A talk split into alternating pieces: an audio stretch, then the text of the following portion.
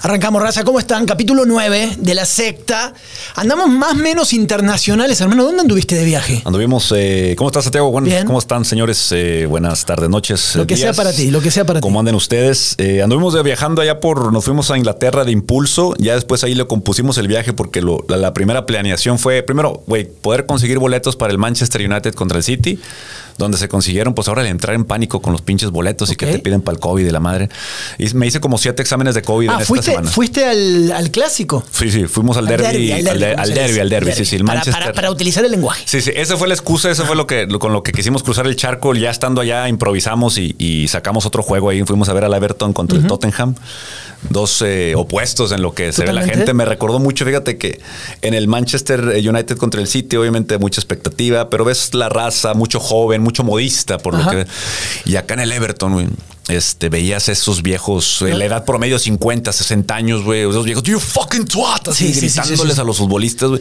Y creo que vivimos más la emoción, mi carnal y yo, este. En el Everton. Sí, güey, porque nos identificamos más con esos equipos chicos donde decir, este, le quiero ganar al Tottenham y que Claro. no se vayan aquí con puntos y la madre, la gente muy, muy, muy ganchada y nos dio un poquito así de nostalgia sobre cuando nosotros éramos esos equipos chicos que nuestra única, pues era pegarles a ellos y digo, puestos de Champions Ah, no lo ven. como comparación, por ejemplo, el del Rayados y Tigres en la época que no habían ganado nada. Exacto, exacto. O sea, se vio acá el clásico ya grande, que digo, el, United contra el City, pues no era, era un clásico de tradición, pero realmente mientras el City no fue protagonista, no recibía el dinero de los petrodólares, pues no, obviamente no, no, no figuraba tanto.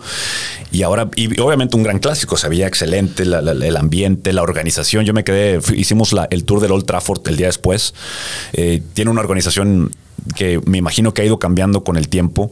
Por ejemplo, el, el área de visita a mí me sorprendió cómo tienen. Tú llegas al estadio, no sé si alguien aquí haya visitado el Old Trafford, pero digamos que tú tienes tu entrada y todas las entradas tienen como un pequeño cubículo que incluye sus baños, hombres y mujeres, su barecito, donde puedes estar pisteando. Adentro del estadio. Adentro del estadio. Cada, cada entrada. Cada puerta. Cada puerta, cada puerta prácticamente.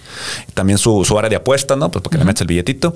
Y obviamente no puedes consumir alcohol en la grada. Todo es aquí abajo, ¿no? Antes de que empiece el partido, entre el medio tiempo y la chingada. Entonces, todo esto muy, muy bien organizado. Y el visitante tiene exactamente lo mismo, Santi. O sea, el visitante entra por acá. La, la, la Premier nos, nos dijeron ahí que les tienen que dar 3 mil boletos al visitante siempre, obviamente. Y ellos también tienen su propio, o sea, ellos van a orinar a- nomás a esa Igual. área compran su. O sea, ellos no conviven nunca con esto y eso se me hizo muy interesante como, por ejemplo, aquí no lo tenemos. No, acá, acá me da la sensación siempre yo de que mm, el- el- al, al visitante lo tratan como ganado, ¿no? Es decir, ah, eres visitante, ponte ahí. Es más, y esto lo decimos con conocimiento de causa, en este tercer mundo, puede ser Argentina, pero estamos en México en, en esta cuestión y hablando. Me ha pasado ir a Torreón. Te meten ahí con la afición visitante y te ponen unos baños químicos, como estos baños Sí. portátiles o como se les diga. No te dan para tomar, si quieres comprar tampoco. Monterrey lo ha hecho en algunos momentos también con la afición visitante. Te encierran, con Tigres también te ponen. O sea, siempre tenemos esto de que el visitante es eh, como que no tuviera derechos. Así es. Eh, como, como aficionado, diferente a lo que estás viendo entonces en el primer mundo. Definitivamente acá lo, lo que yo vi también es, por ejemplo, sí hay un límite de bebida para el visitante. Decía, nos- en el, ya en el tour vimos que había para el Manchester City dos bebidas por, por, persona. persona, se acabó, ¿no? Realmente no había mucho tiempo, porque digo, antes de entrar el partido y al medio tiempo no era como que puedes estar pisteando ahí arriba. Este frío de la chingada, muy, muy frío, pero realmente sí muy, eh, muy bien organizado. Me llamó la atención todo esto que, que, pues acá no vemos, ¿no? Y acá como, como que arman todo esto, tú sabes que allá eh, los derechos eh, televisivos están bien armados para todos. Es una regla en general. El Goodison Park, que es donde juega el Everton de local, ahí mismo en Liverpool. Este, agarramos un carrito y nos fuimos para Liverpool a ver este, a, esto, a este juego. Teníamos el West, el, el- creo que Liverpool contra el West Ham, algo así, pero era otra vez regresar a Londres, que eran cuatro horas de manejo. Dijo, no, pues, ¿sabes qué, güey? Liverpool aquí está en 45 minutos, vamos y, y vamos a ese juego.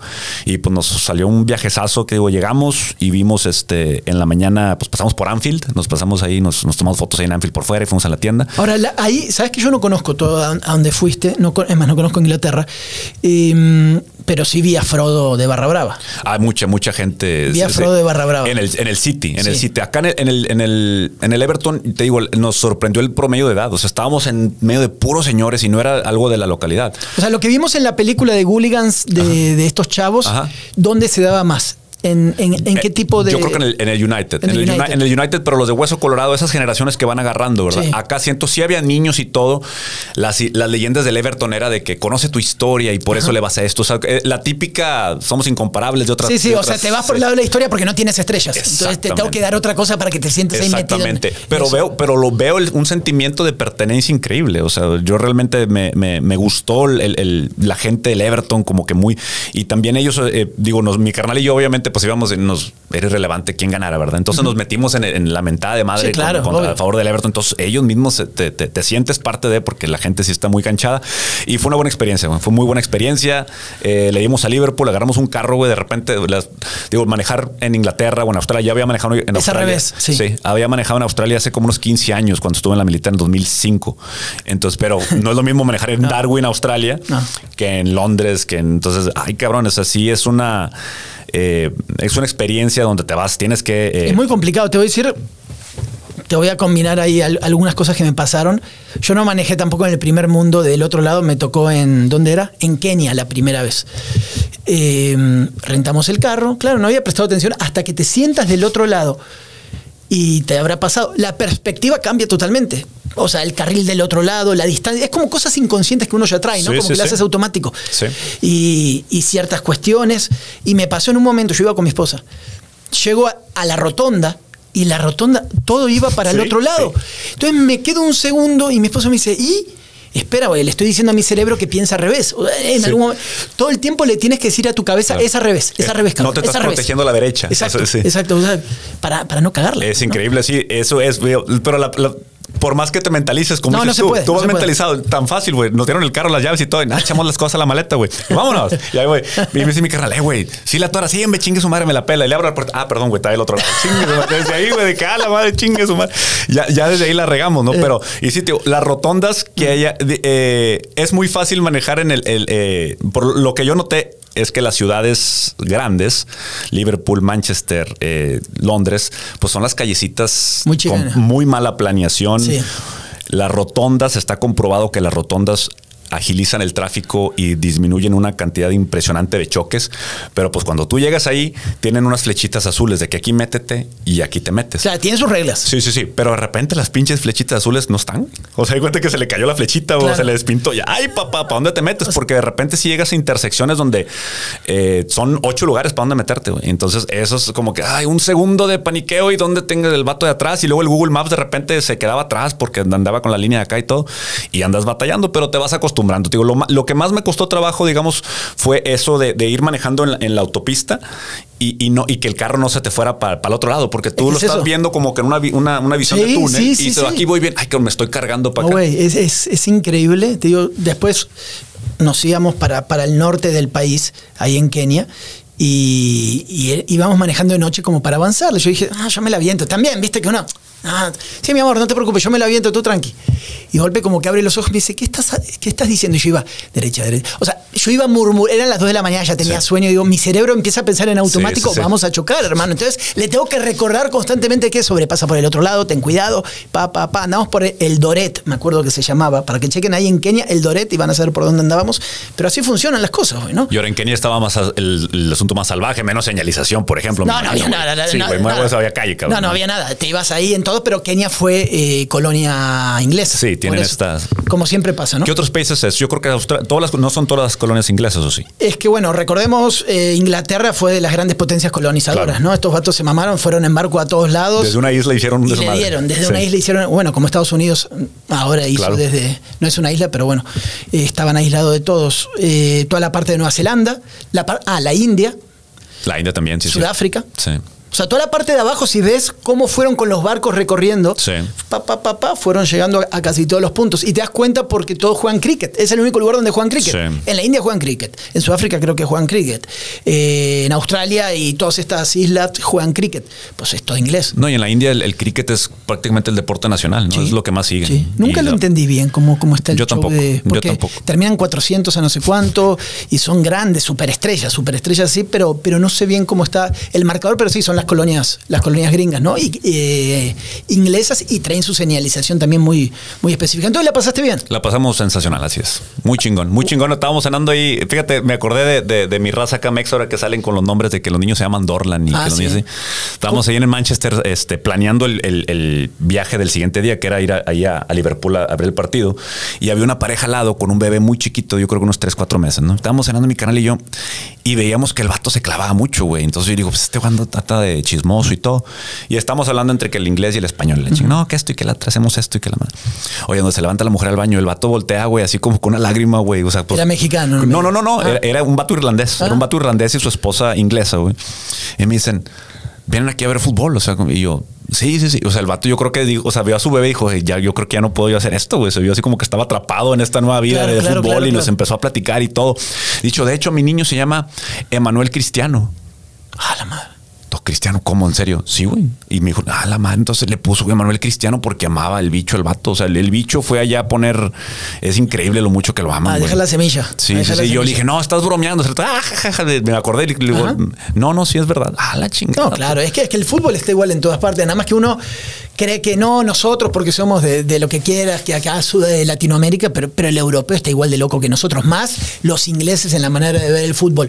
¿Cómo te fue con el tema de, ya que ahora abrieron las fronteras y ya sabes, Gringolandia y todo esto para ir a McAllen a comprar calzones, como siempre decimos, ¿cómo te fue con el tema del COVID y cruzar aeropuertos y todo? Para, para que nos digas qué nos va a esperar para el Mundial de Clubes. Fíjate lo que... Eh, mucha incoherencia en cierta parte con los test de COVID. Yo para entrar a Inglaterra tuve que tener un examen de COVID y ya tener agendado un examen de COVID rápido, eh, de dos, días después, el antígeno, ajá. Eh, pero ya reservado y obviamente irte a hacer. ¿En dónde? ¿En Inglaterra? En Inglaterra. cómo lo reservaste desde aquí? Eh, es el, gobierno inglés se pone muy, obviamente muy político y dice, güey, aquí hay 200 lugares, 300 lugares donde lo puede hacer, hasta garras. O sea, no te dice, güey, vas a tal parte, búscale aquí, ¿no? La, googleando me encontré el, que en Manchester, aeropuerto de Manchester, había un centro de, COVID. Y bueno, pues ahí mero lo hacemos. El, nuestro hotel en Manchester estaba ahí pegado, entonces era lo más práctico. Tuvimos que hacer todo eso. Y luego, pues obviamente para regresarte te piden otro examen de COVID, pero aquí está la incoherencia, güey. O sea, me dicen un examen de COVID tres días antes. Por nuestro tiempo, obviamente, pues hay que hacer, había que hacerlo un cierto día. Entonces yo me hice el examen de COVID, que salió negativo, obviamente. Y luego al siguiente día fui al partido de Manchester, estadio lleno, tapabocas. Yo creo que conté cinco en todo el estadio, literalmente. Mi hermano, yo y otros tres güeyes. Nadie trae tapabocas en ningún lado público, encerrado, lo que sea. Y con Everton igual. Nadie trae tapabocas, ningún edad, nadie, nadie, nadie. Entonces, pues yo pude haber agarrado, o sea, conviví con 200 mil personas este, ese día y pues me amo, pero yo tengo aquí el negativo y vámonos. Es que, sabes que siento, bueno, no siento, que estoy seguro que es así, es entre protocolos ante un virus que ya no sabemos bien cómo, sí, cómo se para en algunas cuestiones, es estamos vacunados y después vamos a cumplir los protocolos más o menos que nos pudieran dejar tranquilos. Eh, mentalmente, moralmente, en, la conciencia. No hay manera, sino, ¿no? O sea, no hay manera. Pues es que yo creo que es, taparle el ojo al macho de cierta forma. No, es que tú te parte. No, es que tú te podrías enfermar eh, ayer, antes de ayer, o sea, cualquier día. Claro. Tú sabes que en dos semanas el virus no se aparece. Pero ¿cómo hago para, si en ese momento yo tengo el avión para, para salir? O sea, no, no hay manera en realidad de, frenar esto, ¿no? No, y nos tocó mucha, mucha gente llorando así en el mostrador de los aviones. O sea, a mí me tocaron dos o tres chavitas donde llorando con que no, es que mira, necesito volar porque esto que los disculpen, pero pues te faltan estos papeles y a ver cómo le haces. Ah, porque llegaban sin tener la. Llegaban, sí, es que eso, eso era muy ambiguo todo el tema. O sea, tienes que realmente meterte al correo del correo del correo. O sea, no era una notificación que dijeras tú, eh, cuidado antes de volar. O sea, sí te mandaban las aerolíneas correos, ¿verdad? Pero era muy ambiguo. Por eso te digo, entonces, para lo que va a ser el Mundial de Clubes, ya hablaba hablaba, con Verdirame en nuestro programa de radio, me dice, Santi, yo no tengo visa. Y hablaba con otro, con Pato, otro chico en, internet, no tengo visa, me voy vía Madrid. Entonces, en cada aeropuerto va a haber que checar. Estas son las restricciones de cara al aeropuerto por el COVID. Exacto. Y de hecho, yo elegí volar de Estados Unidos. Yo volé desde McAllen, porque para mí era menos problema como vuelo como americano. Sí. Bueno, aquí dije, bueno, voy a volar como mexicano de acá. Y dije, no vayan a ver que México empieza a estar en una lista roja. Inglaterra no tiene ningún país en lista roja, güey. O sea, nadie. O sea, todos pueden llegar a Inglaterra, no hay problema. Pero dije, no vaya a ser que cambie el asunto, la madre, que me la vaya a complicar volando como mexicano. dije, no, pues me voy como americano y, no batallé. Pero sí, sí, muy, eh, muy ambiguo. me, sorprendió que había tanta gente volando y que no tenía, no cumplía con el requisito. Y en Houston, porque mucha gente va a hablar de Houston también para el Mundial de Clubes. En Houston, cuando tú llegas, es que tú llegaste con pasaporte gringo, pero eh, ¿qué te piden en el aeropuerto de Estados Unidos? el examen, simplemente que estés vacunado. Ah, nada más. Muestras ahí el QR o Sí, como- sí, sí. como- Sí, Los gringos también lo tienen con QR, igual que nosotros aquí en Sí, México. si tú pones ahí el, el- el asunto ahí. Lo, lo- lo irónico es de que, por ejemplo, para, cuando yo llego a Inglaterra, a mí me checan la hojita de un laboratorio aquí famoso, ¿no? De, Sí. de- de- de exámenes. Y pues digo, esa hojita yo la puedo haber hecho en la casa, güey, sin problemas. A los vatos la abrió, no sabían, obviamente no sé.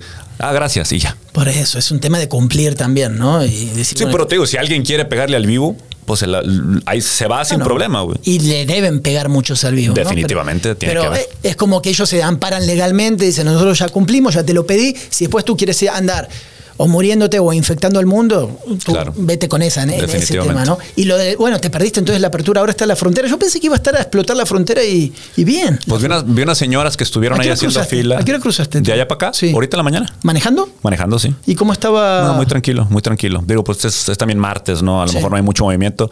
Le pregunté a mamá, oye, ¿cómo estuvo aquí el desmadre? No sé, dijo, yo me quedé en la casa, ni siquiera intenté, o sea, no me acerco a Macal ni para madre. O sea, eh, bueno, pues entonces no, no tengo idea cómo se puso. Y ahí. también me imagino que para la gente de allá dicen, ¿sabes qué, hermano? No es momento de salir, estos días me quedo tranquilo. Este fin de semana si tenía que comprar algo, no voy Sí. a ir a los Ross ni a nada de eso porque va a ser una locura. Eso A- también. Aparte, la gente del Valle no ve muy bien al, al- al mexicano o el, el mexicano de Tamaulipas y el regio. En el hecho, digo, nosotros, ellos no, no aceptan mucho que nosotros mantenemos su economía. Hubo recesión en Estados Unidos por mucho tiempo durante el periodo de Obama y las únicas ciudades que no les pegó la economía, que de hecho tuvieron crecimiento, fue, no, simplemente fueron Las Vegas, obviamente Ah. por su turismo, y McAllen, güey. El Valle de Texas. Entonces, obviamente es porque no es dinero que viene de ahí, es dinero que, que trae el mexicano y que va a gastar ahí. Entonces, ellos no lo quieren ver mucho así. Eh, sus índices, el, el- el gobierno, el- la Cámara de Comercio de McAllen estaba desesperada de cierta forma de ya que lo abran, ya que lo abran. Ya que se abrió, yo creo que se va a llenar. Pero mira, yo, yo sí veo, cuando ando en McAllen y ando en, en vehículo mexicano, yo sí veo que son, no te quieren dar el paso y son un poquito más agresivos. ¿Te acuerdas que hace como un par de semanas, o fue el programa pasado, ya no sé, hablábamos de racismo, el clasismo, cómo el gringo, mexa, pocho, trae esta postura muy marcada? O sea, es lo que estás diciendo ahora, entonces. Sí, o sea, güey, somos de los mismos, cabrón. Más que tú brincaste acá el charco, y, pero los vatos sí son. Sí, el mismo Pero el mexicano de hartazgo de, qué es? De que, puta, güey, voy a un lugar y hay 45 en la caja para cobrar. O Sí. sea, es como que se atosiga el- el- la ciudad. Pues tú imagínate que de repente tú, cuando tú vas a hacer tus compras, hay 100 gentes y de repente sí. el otro día hay 600, 700. Pues obviamente te, te truena porque eso es lo tuyo. Sientes un. Hay un sentido de pertenencia de que es nuestras tiendas y así, ¿verdad? Entonces, eh, yo creo que es, es- son chiflazones de ahí de la gente local. Que, sí, por eso, es- son como que pendejadas to- y que todos tienen familia de allá, o sea, especialmente la del Valle, ¿ve? pero bueno. Sí, para mí va más con un fastidio de eso, de que puta, la ciudad se vuelve inmanejable en algunas Sí, cosas. sí, sí. Como hablaba con unos amigos de que un amigo tiene asientos en el nuevo estadio de Las Vegas, ¿no? Que es espectacular, Raiders, ¿no? dicen, ¿no? Yo no he ido, pero me dicen que Las Vegas, los días de juego, o sea, si vas a ir un día a Las Vegas, no vayas los fines de semana de juego, porque está todo saturado, porque te sale 200, 300 dólares el taxi para ir hasta el estadio, porque todo se transforma en, a partir de Raiders, ¿no? Después todo lo que te cueste y la derrama económica. Claro. Entonces la ciudad se vuelve inmanejable. Vete un martes, un miércoles, vete un fin de semana que no jueguen de local, y eso también te marca como un estadio nuevo en una zona acostumbrada al turismo, también se satura, ¿no? No, y es, es, es prácticamente el espectáculo que a Las Vegas le faltaba. Realmente en Las Vegas puedes ver todo. Yo no sé por qué se tardaron tanto ahí. Los Raiders estuvieron en Oakland, estuvieron en otra ciudad antes. Ah, pues estaban, de hecho, estaban en Los Ángeles Sí. y luego se brincaron a Sí, Oakland y ahora sí. acabaron acá. Y qué bueno, hay otros equipos como San Diego que posiblemente en- en- se fueron a Los Ángeles, creo. Entonces, pero eventualmente yo creo que van a encontrar otro lugar porque no son equipos que tengan. Yo me acuerdo cuando vivía en San Diego, a los Chargers no iba a verlos nadie. Iba a ver el la, la afición del equipo contrario, más bien. O sea, no iba realmente gente de los Chargers a verlos. Era muy poca, igual con los padres de San Diego. eh, o sea, ¿Sabes que ahora que estás hablando de aficiones y de todo, ¿puedo saltar de tema? Vámonos. pues, Dale, dale, ¿Cuándo, dale. ¿cuándo has necesitado permiso? No, no, Sí, eh, eh, ya sé. ¿Viste cuando uno pregunta y no me importa lo que me diga, Sí, ¿no? Así sí, como, sí, dale, dale. Oye, ¿puedo? Y ya estás metido adentro, ¿no? Más o menos. Claro, es una- es ahí, nada más. Así me educaron, ¿eh? así me educaron. El tema de, porque me quedé pensando en la afición, lo del Everton, cómo somos, y empecé a unir ideas. Tú estabas de viaje, pero lo del Tuca Ferretti, eh, en cómo somos, en los clubes, en la afición, lo que pasó el fin de semana con el Tuca y lo que le explota ahora en la cara con el tema de, de las declaraciones que está, ¿no? De los maricones y las viejas y... ¿Qué, qué, qué opinas tú? ¿Explotaría de la misma forma si estuviera aquí? Dime tú. Es una pregunta No, retórica. no, no, no. Es- yo ya lo que me refiero es de que parece Ya que sabe la al. Tuca, al Tuca parece que se le acabó un poquito ese inmunidad que había creado de cierta forma, este comentario sí se pasó un poquito más de las rayas. Pero mira, en defensa del Tuca, no lo defiendo, fue un comentario deplorable. Me, quedo mucho con el tema, por ejemplo, Lalo Mora, viejo. O sea, o por ejemplo, me voy para atrás. Donald Sterling, que es el, era el presidente de los Clippers, hace comentarios homofóbicos hace años, creo que en 2014, 2015. Y él se, pues lo, vetado de la liga, simplemente ya no podía estar ahí. Pero veías este punto y yo escuchaba, creo que Dave Chappelle habla de él y dice, le estás preguntando a este vato que tiene 70, 80, 90 años sobre temas de racismo. Güey, estos vienen de otra época. Claro. O sea, yo, o sea, está mal el comentario, pero también es otra idiosincrasia. Lo mismo Lalo Mora, güey. O sea, Lalo Mora es un tema de. O sea, yo entiendo que el pelado estuvo mal en agarrarle la bubi. Y que sigue estando mal. Y sigue estando mal, definitivamente. Pero son gente con una idiosincrasia donde ellos ya no, o sea, ya no aprenden maroma, maroma nueva. No, no es. No le vas a cambiar el chip. Exacto, exacto. Y ahora con Tuca se sintió entre amigos y lo que tú quieras y está haciendo un comentario que hacemos tú y yo al llegar a una carne asada. No sé si los medios eh, capitalinos son los que están aprovechando también un poquito ahí para pegarle. Yo tengo una postura. A ver. De cosas que tal vez no se han dicho hasta ahora y así nos gusta en la secta, ¿no? Primero, nada más sí aclarar mi posición. Eh, está mal lo que hizo el Tuca Ferretti. Él pide disculpas. Creo que las disculpas son correctas. Se equivocó y eso no. No estoy a favor de los comentarios que ha hecho. ¿Sí? Eso, punto, como tú dices. Ahora vamos a meternos en otros temas. Las declaraciones que da el Tuca son cuando todavía no había empezado la conferencia de prensa. Cerca del Tuca está el jefe de prensa de Tigres, están personajes que están acostumbrados, por supuesto, a ciertas cuestiones. El Tuca comienza hablando de esa manera em, y nadie dice absolutamente nada. Tan es así que uno de los periodistas, que se llama de, estos chicos de, ¿cómo se llama? De, la cadena que tienen. ¿Cómo se llama el periodista que, ay, se me va, se me va ahora? El que está con, Diego Armando Medina en, la cadena que transmite en TUDN, Vladimir García. ¿no? Él, él es el primero que tiene el micrófono. Y cuando el Tuca hace los comentarios sin haber empezado todavía la conferencia de prensa, pero están las cámaras grabando, se escuchan las risas termina de hacer los comentarios, este periodista empieza a preguntar y el resto de los periodistas siguen preguntando. A mí lo que me llama la atención, la neta, la neta, es que al apenas terminó eso, nadie dijo nada. Durante la conferencia, y me voy a meter eh, con los periodistas y me voy a meter con los medios en general, nadie dijo nada. Y yo oh, sorpresa, al otro día, parte de esos periodistas que no habían dicho nada en la conferencia de prensa que tanto les caló, ¿sí? Empiezan a poner en Twitter qué aberración y cómo puede... Pa, pa, pa, Queda ahí. El lunes y el lunes empieza a calentarse en los medios de comunicación hasta que crece, hasta que el Tuca pide las disculpas. Mi sensación, conociendo esta industria, es que alguien dio la orden de recordarle al Tuca que ya no es bienvenido en esta plaza. Así. Ah, Esa es mi sensación, como diciendo, dijo esas cosas impropias, vamos a aprovechar el momento y de acá no sale vivo, por lo menos ante los medios de comunicación. El señor se equivocó, estoy de acuerdo. Que el señor pidió disculpas, también pidió disculpas. Pero pasa de una conferencia donde nadie dice nada a periodistas que luego sí estaban en conferencia. Ah, ahora sí voy a opinar que no estoy de acuerdo. Y después medios que no habían hablado, ahora todos hablamos y lo subimos al toque a, la hoguera y lo quemamos, ¿no? A un señor que tú lo conoces. Mi sensación, te repito, es que todo lo que ha pasado en los últimos años acá con el Tuca y su salida de Tigres y lo que quieras, alguien le bajó el pulgar, otro le dijeron, recuérdenle que nunca más por aquí. ¿Crees que lo hayan estado incluso esperando en ese, ese tipo de actitudes? Porque no es, digo, no es, el primer comentario homofóbico que hace, pero no es el primer desplante. Le ha gritado a la gente, los ha insultado. No, tenemos ahora, en estos días grabamos Fútbol al Día y estaba con uno de mis productores, busca desplantes del tú, que tienes 350 veces que ha dicho, y siempre, pues parte de los periodistas pues, son parte de que se quedan callados, ¿no? En esto algunos sí, otros no y todo. El Tuca siempre ha hecho desplantes. Con esto no justificamos lo que dijo, que es reprochable, más en un momento donde la sociedad está muy voluble con cosas que todavía. ¿Te acuerdas que lo discutíamos hace unos días cuando hablamos de la homosexualidad? Sí. eh, no nos animamos a hablar de ciertas cosas de la homosexualidad, el futbolista hombre no se anima a decir que es homosexual, la mujer es diferente, los tabúes, como que... Eh, pero, pero, ¿qué está mal, Santiago? Decirle, ¿qué hubo, chis maricones? O sea, ¿quién, se va a ofender? ¿El, el homosexual? es el que se ofendió porque estoy viendo reacciones de periodistas que no son parte de este. O sea, siento que es la bandera de la cultura de lo políticamente correcto otra vez. Sí, sí, sí, lo que decíamos. Cuando saben, como dices tú, blandengues ahora hacerlo.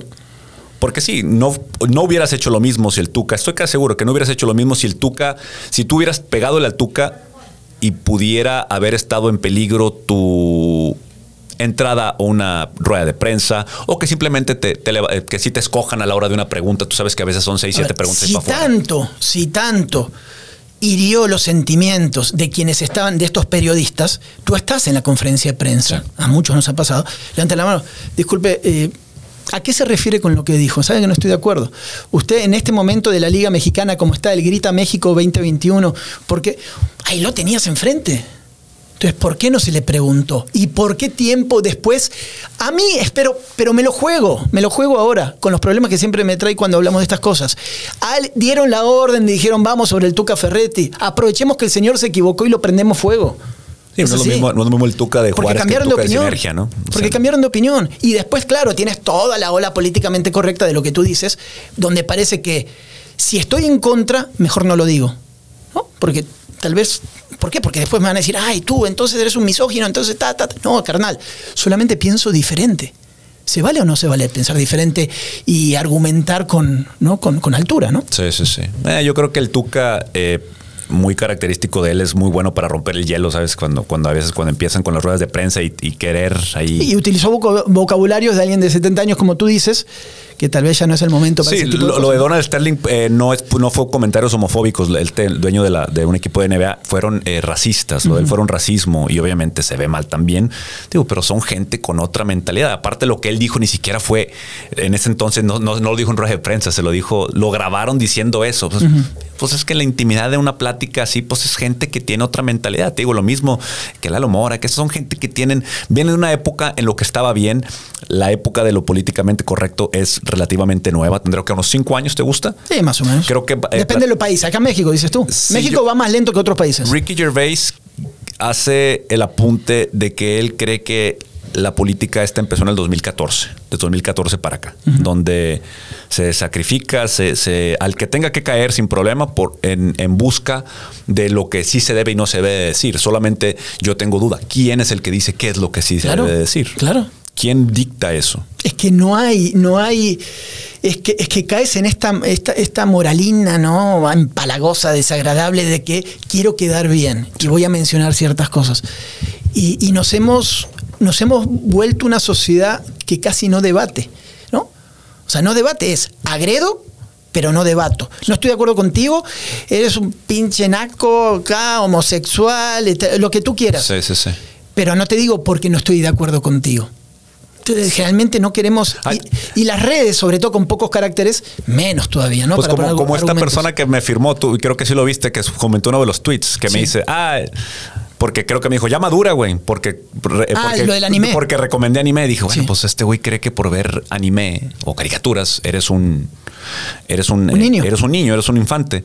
Y después en la siguiente tweet me dijo, ah, hay otro güey defendiendo el pinche pandillero. dije, bueno, pues este güey cree que porque tengo tatuajes, pues soy un pandillero, güey. Claro. Entonces, pues te digo, ¿qué, ¿qué, puedes pedir de una mentalidad que habla de esto en su, en su biografía? Decía mucho el espíritu libre y que no sé qué, güey. Pero no mames. Bueno, es lo mismo, es decir, a ver. Eh, 50 años, 60 años. Yo agarro. Eh, tú recomendaste la serie que la empecé a ver, Attack on Titan. Me voy de 5 en 5 más o menos. Ok. Si está piratona, está interesante. Hacía mucho yo no veía. Estoy un poco desactualizado el tema de anime. El último fue Massinger. Ah, entonces, más, un o menos. Nomás. no, Robotech y fui avanzando. Pero de los últimos, no, de los últimos 3, 4 años no he visto nada de anime.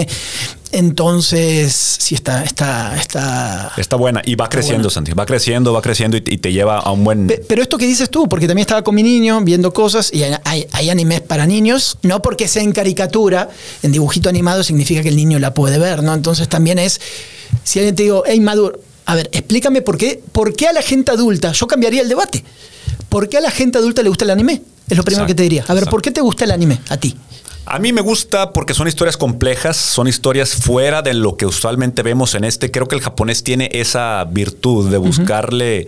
eh, no hablo de, de- del, del hentai con los tentáculos y la madre, no hablo de realmente buscar historias. El originales. hentai es el sexo, ¿no? El hentai es el sexo los de los eh, sí, De las caricaturas. Sí, es todo Ajá. estas desmadre, digo, y cada al que le guste, pues bien por él, güey, con madre. No se lastima a nadie con eso, o sea, no le están metiendo un tentáculo de verdad a una morra. Pero la gente se excita, ¿no? Hay gente que se me excita imagino con que el sí, güey. Me hentai, imagino supongo, que sí, güey. me imagino que sí. Yo, real- yo realmente lo he puesto así como que por curiosidad para ver lo que es, güey. Para empezarme una vez lo puse y estaba censurado. Sea, Ah, que- espérame. En, ah, en, en, Sí, sí, sí. en Tú, video. tú busca una página porno, güey, con que sea y ponle ahí hentai o japonés porno, lo que sea. Y hay muchas cosas censuradas, güey. O sea, ves todo el acto y la madre, pero la parte de la penetración, esa madre está censurada. Porque cabrón. es que esa es la cultura japonesa, ¿no? Exacto. Que, que, que te, te bloquean esa parte. Sí, sí, sí. O sea, puedes ver perfectamente que este tentáculo está entrando por donde sea, pero este pene no puede ser, güey. O sea, sí me explico. O sea, hay esa incoherencia, pero bueno, pues, ¿quién los culpa, güey? Pues cuando te caen dos bombas, pues ya Sí, dale, ahí tomas está. decisiones medio, medio raras, ¿verdad? Entonces, este, estos vatos eh, tienen esa, esa cultura de crear muy buenas historias. Cuando acabé Attack on Titan me quedé con necesidad de otra y me canché con otra que te voy a deber el nombre. Y es el, es el mismo. eh, son como historias muy similares, pero a la vez muy opuestas. Pero es, es, a ver, para seguir entendiéndote y a todos los que veo que me ponen excelente, mucha gente, ¿no? Que me pone, sí, mírala y dale y dale.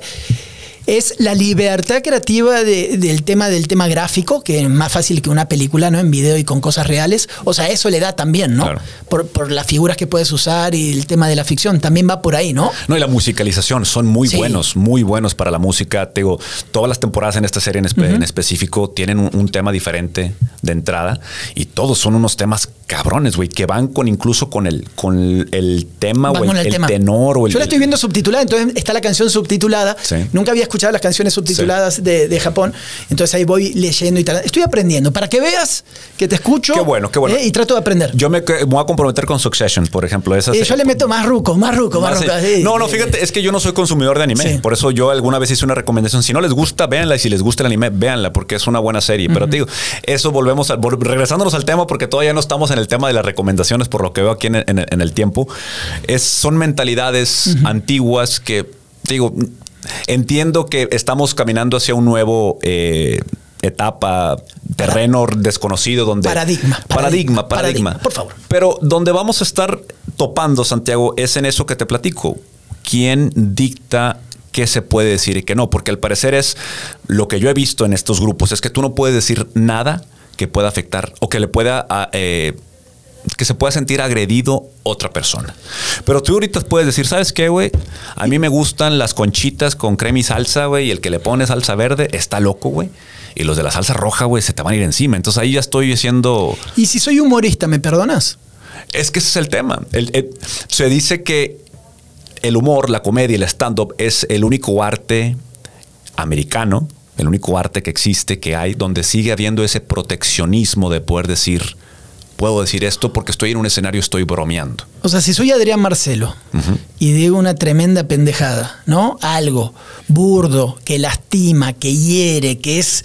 Y Adrián es muy amigo mío y tuyo también. Sí. Eh, ahora es un personaje que sigue creciendo y es muy exitoso, Claro. pero ha hecho todo tipo de tweet, de comentarios polémicos.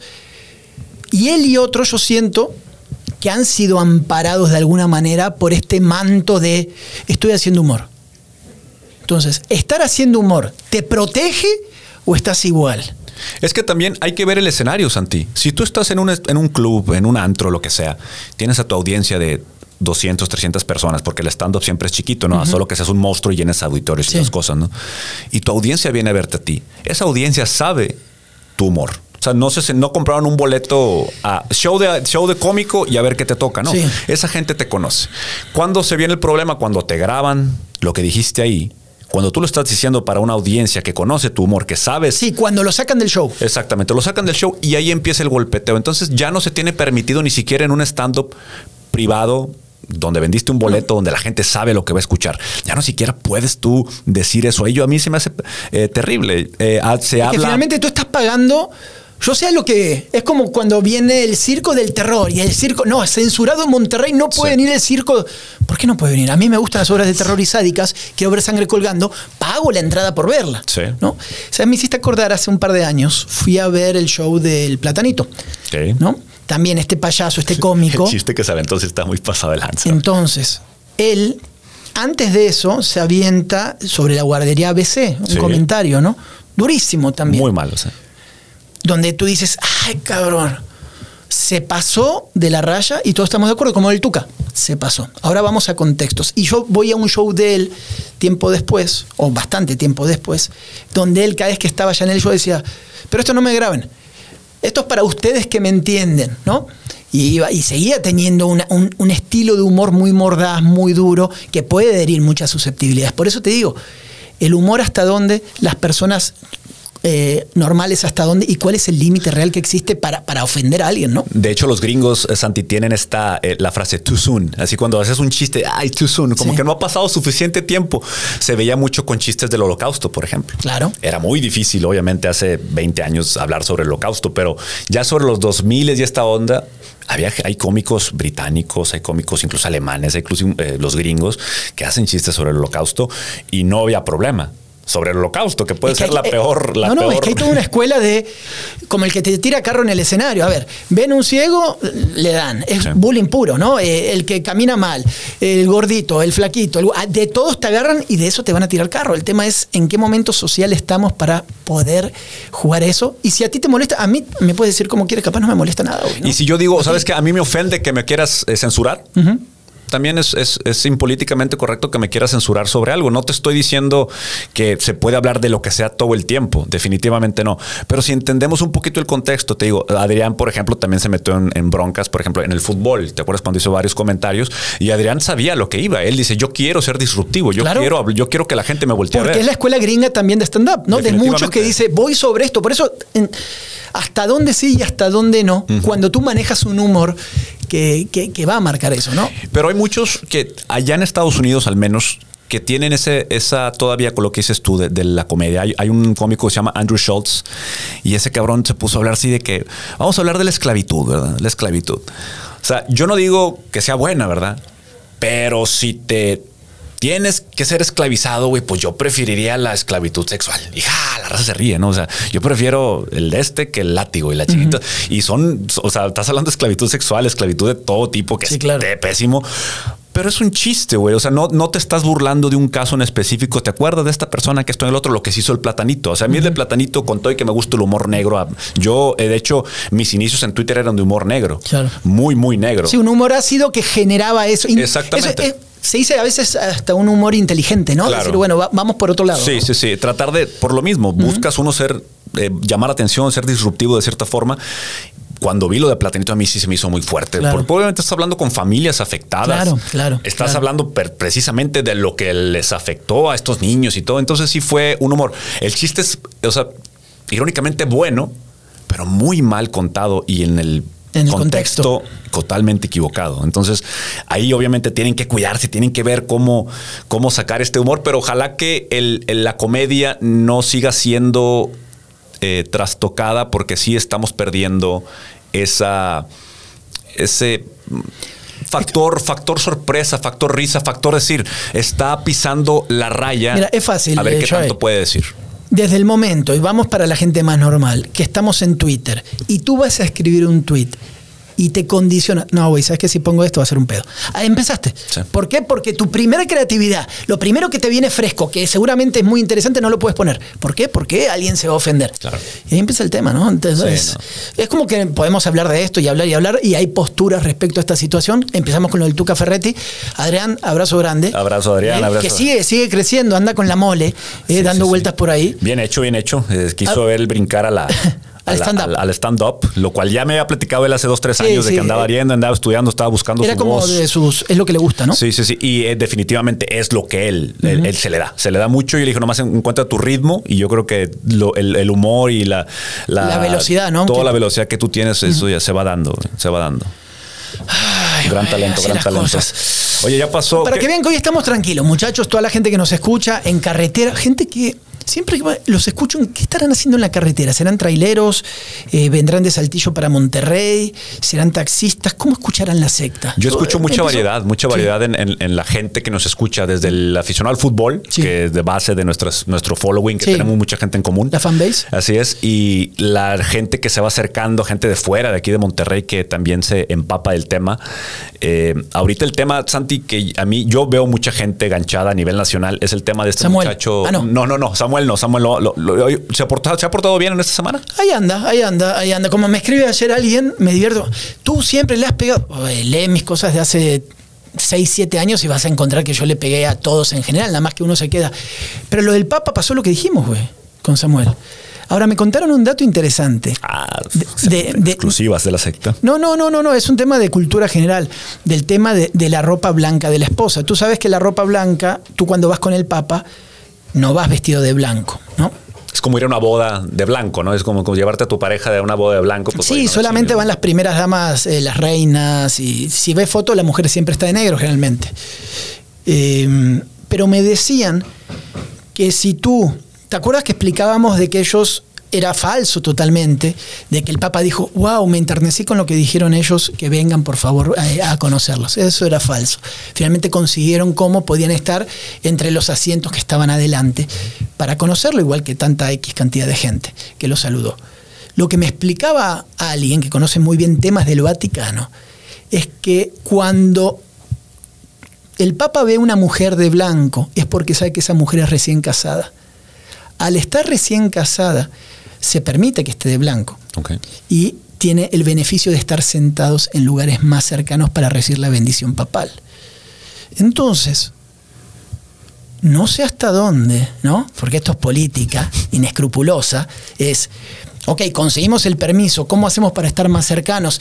Eh, no es que rompimos el protocolo y estamos tontos, no, obviamente Mariana sabía que, te- pero si vamos de blanco, somos como recién casados, que estamos recién casados hace dos años, ¿no? Y, y es parte de todo esto. Nada más te pongo el dato.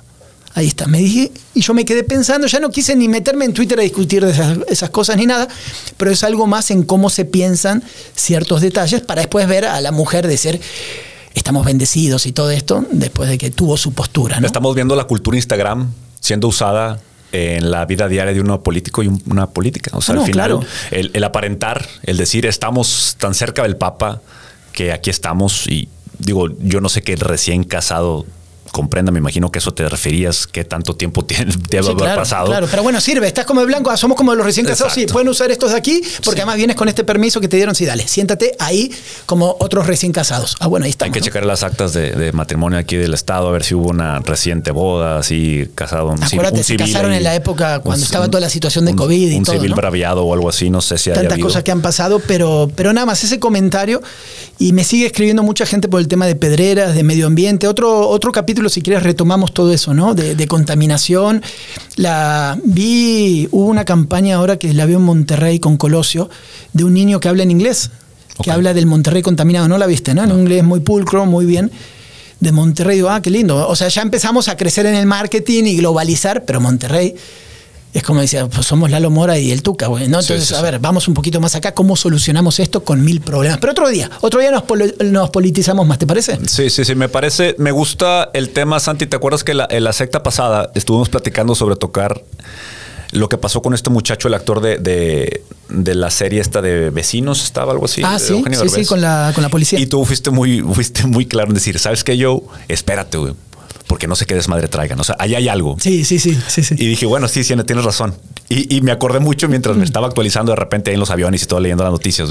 Dije, ay, güey, ¿cómo ha cambiado? Este, este tema ha cambiado eh, donde escuchas a la familia, donde dicen, nos mataron a nuestro muchacho, ¿verdad? Obviamente. Y luego empiezan a salir estos videos donde el muchacho consumiendo cocaína, disparando una pistola, toda esta vida. Entonces se vuelve un debate donde son elementos que no incriminan directamente, pero donde los empiezas a juntar, ya te empieza a crear otra perspectiva. Porque lo primero que se escuchó fue, lo mataron, Sí, como le siempre. sembraron una pistola. El papel de la madre, eh, el papel de las víctimas en cualquier situación, de la familia de la víctima, es algo que a ti te va a enternecer, te vas a ir hacia ese lado, y si no hay otra cosa, te vas a quedar con eso. Pero después, en estrategias, y esto es como de juicios o de medios de comunicación o, o técnicas de debate de la época de Aristóteles, es, si hay dos partes antagonistas, ¿cómo anulo a una de esas partes? Y la manera de anular a una de esas partes es demeritar a esa parte para quitarle credibilidad. Apúntele ahí, estrategias políticas, estrategias políticas y de medios al tiro. Entonces, ¿qué hacen con este chico? No sé quién es más o menos culpable, pero salió muchísima información que también la policía tiene esa capacidad de investigación, de inteligencia y todo, para empezar a sacar videos y decirte, este niño que defienden, nada más se los presentamos ante la sociedad, tal vez no es lo que creen. Claro. Entonces es una lucha de información. Sí, y, nosotros tratando de elegir, güey. Y no hay nada en el consumo de cocaína, no hay nada en traer una pistola que haya indicado que el muchacho quizás quiso atacar a, alguien o que no se haya hecho daño, pero la policía o el que haya soltado esta información logró lo que quería hacer. Mientras siembras una duda, tú ya eh, cambiaste la percepción de mucha gente. Ah, ya ves, mi hijo, anda en malos pasos. Ah, ya lo viste, y, el video anda en WhatsApp y anda por cualquier lado y empieza a hacerse viral. ya está fotos de cuando está el muchacho en el, ahí eh, muerto ya eh, en el anfiteatro y todo, entonces bastante mal gusto, pero bueno, esta gente... Es campaña también, ensucias y buscas, otra vez, es como cuando hablábamos del Tuca, sea más menos lo que tú quieras culpable, cómo empieza a trabajar el otro aparato en, ese tipo de cuestiones, así es, güey. Y al final, ¿en qué va a quedar esto, Santiago? ¿Ya hay una versión oficial de la policía? No, no sé. ¿Se acabó? no, no. Es, que, es que va a seguir la investigación, están los juicios, está el papel de la familia. Cada medio de comunicación trae su postura también, porque tiene que ver con las fuerzas de, policiales y empiezan a haber otros, otros intereses, ¿no? Pero qué difícil es emitir un juicio personal, porque realmente, digo, no somos nadie para estar creando un juicio sobre lo que este muchacho hizo o no hizo. Pero cuando te presentan con todo esto, sí logra su cometido, Santiago. Te empiezan a. Yo simplemente en un grupo de WhatsApp que estoy de amigos muy cercanos de humor negro, lo que tú quieras primero, ah, sí se le mamaron a este vato y que esto y lo otro. Y luego, ándale, ahí está. Ahí. Video tras video, tras digo, ay, cara, entonces sí te empieza a dar otra, otra imagen de lo que es la persona. O sea, no era el niño que estaba ahí, de que siempre el niño, siempre el rico humillando al pobre, o sea, el niño de los memes. Yo creo que eso también nos encariñamos con, con el meme, o sea, con el meme y no sabemos quién es la persona es que, está detrás de todo esto. En este mundo rápido y de celulares, ¿cuánto hay de investigación realmente tuya de, ah, déjame checar por dónde viene la historia? ¿Y cuánto es? Ya leí el tweet, leí la nota que ni siquiera sé. El otro día alguien me manda algo para. A todos los niveles pasa esto. Alguien me dice. Santi, ¿viste esta nota? Eh, Ayoví va a ser nuevo jugador de, la Liga de Expansión. Yo le digo, ah, ching, qué raro. Más porque nosotros estamos más o menos cerca, ¿no? Le digo, la verdad no lo escuché, deja mañana te checo, ¿no? Un amigo. Lo checo, me dijo, no, no va por ahí. Y después le digo, ¿dónde lo viste? Y me manda un portal patito de estos le digo, me estás mandando un portal de acá, de una página de Facebook que se llama Rayados Universales.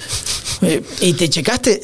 No, pues acá lo dice. Y entraste a la página y dice que tiene tres seguidores. Entonces, así, y estoy hablando de gente bien, ¿no? Empresario, gente, nada más que vas con el celular y vas construyendo, ¿no? Tus ideas sin siquiera checar de dónde vienen. Sí, y el problema es que no tomas eh, la precaución de regresar tus pasos a los pasos que fuiste a dar para esa conclusión. No los, no los retrasas hacia atrás y dices, bueno, ¿sabes qué? Quizás el camino y la verdad sea por este lado te quedas con eso y a veces hay gente que ya se casa con esa opinión porque ya le externó lo que sea y ya la defienden a veces sin creerlo tanto, ya no aceptan, sabes que me equivoqué, sabes que tuve un, juicio equivocado, se casan con esa opinión y es cuando empiezan a salir otras versiones, otra cosa y te quedas ya qué pasa. Por eso fuiste muy claro y fuiste muy preciso en decir, ¿sabes qué? Qué bueno que no hablamos de eso. Pensé, qué bueno que no hablamos de eso porque nos hubiéramos quizás metido las patas al soquete porque no sabemos qué pasó. Es que y hoy te dije lo mismo de otro tema, es que tampoco le sé tanto, pero yo te dejo a ti, si le sabes más, qué es lo que pasó en Estados Unidos.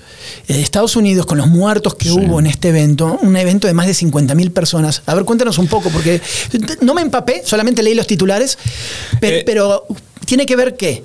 Con que dejaron entrar demasiada gente, con que Estados Unidos ya les está valiendo un poquito madre por toda esta cuestión de pandemia y todo, o cómo está? Los organizadores del evento Astro World en Houston iba gente como Travis Scott, Bad Bunny, para hacer un festival más grande que el Pal Norte. O sea, el line-up era muy, muy fuerte. ¿no? Eh, es Live Nation y esta gente, si hay alguien experto para hacer conciertos, son ellos. Festivales son ellos. O sea, de hecho. O sea, no era gente inexperta. No, para nada, para nada. No es gente inexperta pero ellos sí a veces recaen mucho en productores locales. Es lo que pasa en el Pan Norte. O sea, aquí ellos sacan, yo te voy el talento, tú dale, pero aquí lo operan los Flores junto con Oceso y todo eso. Sí, los que conocen la plaza. Exactamente, por el que tiene el booking de las fechas, ok, dale esa fecha a Monterrey y ellos obviamente no vienen aquí a checar directamente cómo se hace el festival. Tienen... Eh, eh, hay eh, visores que lo hacen, pero no, no directamente. Cuando ellos van eh, como de productora sí están ahí muy pegados. Cuando ellos solamente revenden la fecha para decirle al artista, yo te voy a comprar 50 fechas mundiales, obviamente no pueden hacer tantos eventos. Claro. Entonces, en el Astro World lo que pasó, dijo, no había demasiada gente. Es un festival de 50 mil personas. El Pal Norte creo que le meten el doble, casi el triple en un día. Era 50 mil personas, había muchos menores de edad y también se han ido desarrollando historias. Primero el agravio inicial. El video inicial era personas desmayadas, sacándolos en brazos y Travis Scott continuando con su canción, ¿no? Él estaba cantando y, y tranquilo. ¿Por qué? No es la primera vez. Porque son situaciones que pasan en los conciertos masivos, Gente- ¿no? gente que se desmaya, gente que se desmayada. desvanece y lo saca la gente de seguridad. Lo hemos visto todos, todos. Ahora, eso, eso es normal. Criticable la gente que estuvo ahí y veía que alguien desmayó y les valió madre porque esta gente murió por tipo estampida, aplastadas, asfixiadas y nadie les puso atención. Empezaron a ver versiones, luego empezaron a salir más videos donde desde, la desde el inicio empezaba a salir gente, filtros de seguridad que había. Lo que se hace muchas veces en esto para no tener un filtro tan grande, se hacen pequeños filtros, dos o tres filtros Ajá. antes de que llegues a, a la explanada o a Sí, donde se va a hacer el claro, evento. ¿no? Estos, los huercos estos pasaron el primer filtro y con estampida corrieron, Arrasaron con arrasaron con detectores de metales, arrasaron con vallas, se llevaron todo. Desde ahí estás hablando, una, de una mala organización y dos, de una pésima actuación por parte de la gente. Empiezan a salir más versiones. Un policía reportó que había recibido un piquete en el cuello y se desvaneció. Empezaron a escarbarle y parece que esta gente había sido, algunos habían sido drogados. No fueron desmayados todos. Hay niños de 14 años que fallecieron. Eh, hay mucha gente lesionada, pero están viendo un patrón de gente con un, un tipo de piquete en el cuello que fueron drogados. Entonces ya empiezas a ver otros factores. Ahí cambia totalmente la, la Definitivamente. historia, ¿no? O sea, si tú crees que en un filtro de seguridad van a encontrarle a un güey una jeringa para que lo cheque, pues está, está- está muy difícil. O sea, no lo van a hacer. Y ya empiezas a ver, bueno, ¿qué fue? O sea, ¿qué pasó? Me, me recordó un poquito al, al- al mame así de hace mucho de que bienvenido al mundo del SIDA. ¿Te acuerdas? Sí. Ibas, aquí ibas al cine y te Ah, sentabas sí, y te sí, picaba la nalga. Tenía miedo que te ahí. Sí, que llegabas al espejo y con sangre. Bienvenido al mundo. sí. Decía, le dije, güey, es mucha producción para infectarte SIDA, güey, cuando simplemente te podría haber cogido el vato, ¿no? O sea, ¿para qué tanto pedo? Pero esta persona no sé si había sido terrorismo y empieza las versiones. No es cierto que había esa gente, se están lavando las manos. Empieza a haber otra batalla de Es lo argumento mismo. porque la misma gente que dijo malditos los organizadores y que no valen madre, empieza a ver esta versión. Ya se casaron con esa idea y tienen que seguir. Es que también esa después narrativa. sobre eso el dinero, quién paga los seguros, qué va a pasar con el cantante, la mala praga, pa, pa, pa, pa, pa. Entonces es cómo contar la historia. Siempre caemos en esto, ¿no? O sea, cómo cuentas la historia y quién te va a creer más. Ya después llegarás al juicio y a los peritajes y todo que tiene que ver. Pero la opinión pública siempre la puedes mover, güey. O sea, la vas orientando totalmente con, con argumentos. Y aparte estamos en el país de las demandas, las demandas frívolas, que no son tan frívolas. ¿eh? Sabes tú que el tema está del, del café, ¿sabes? La típica demanda que te platican allá. No, allá una mujer del McDonald's Ah, se, sí, sí, se sí, quemó y todo esto.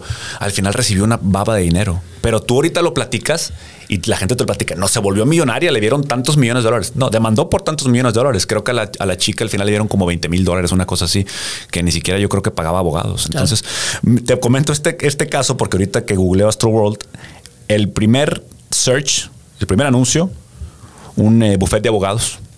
Atendiste al Astro World, aquí te ayudamos para eh, las, eh, que si te lastimaste o incluso que te regresemos el costo o del sea, en la boleto. búsqueda de Google aparece primero, güey. Ahí está, mira. Pristine Lawyers, no sé qué, dice Sí, un Possible grupo de Reform. abogados. Ajá.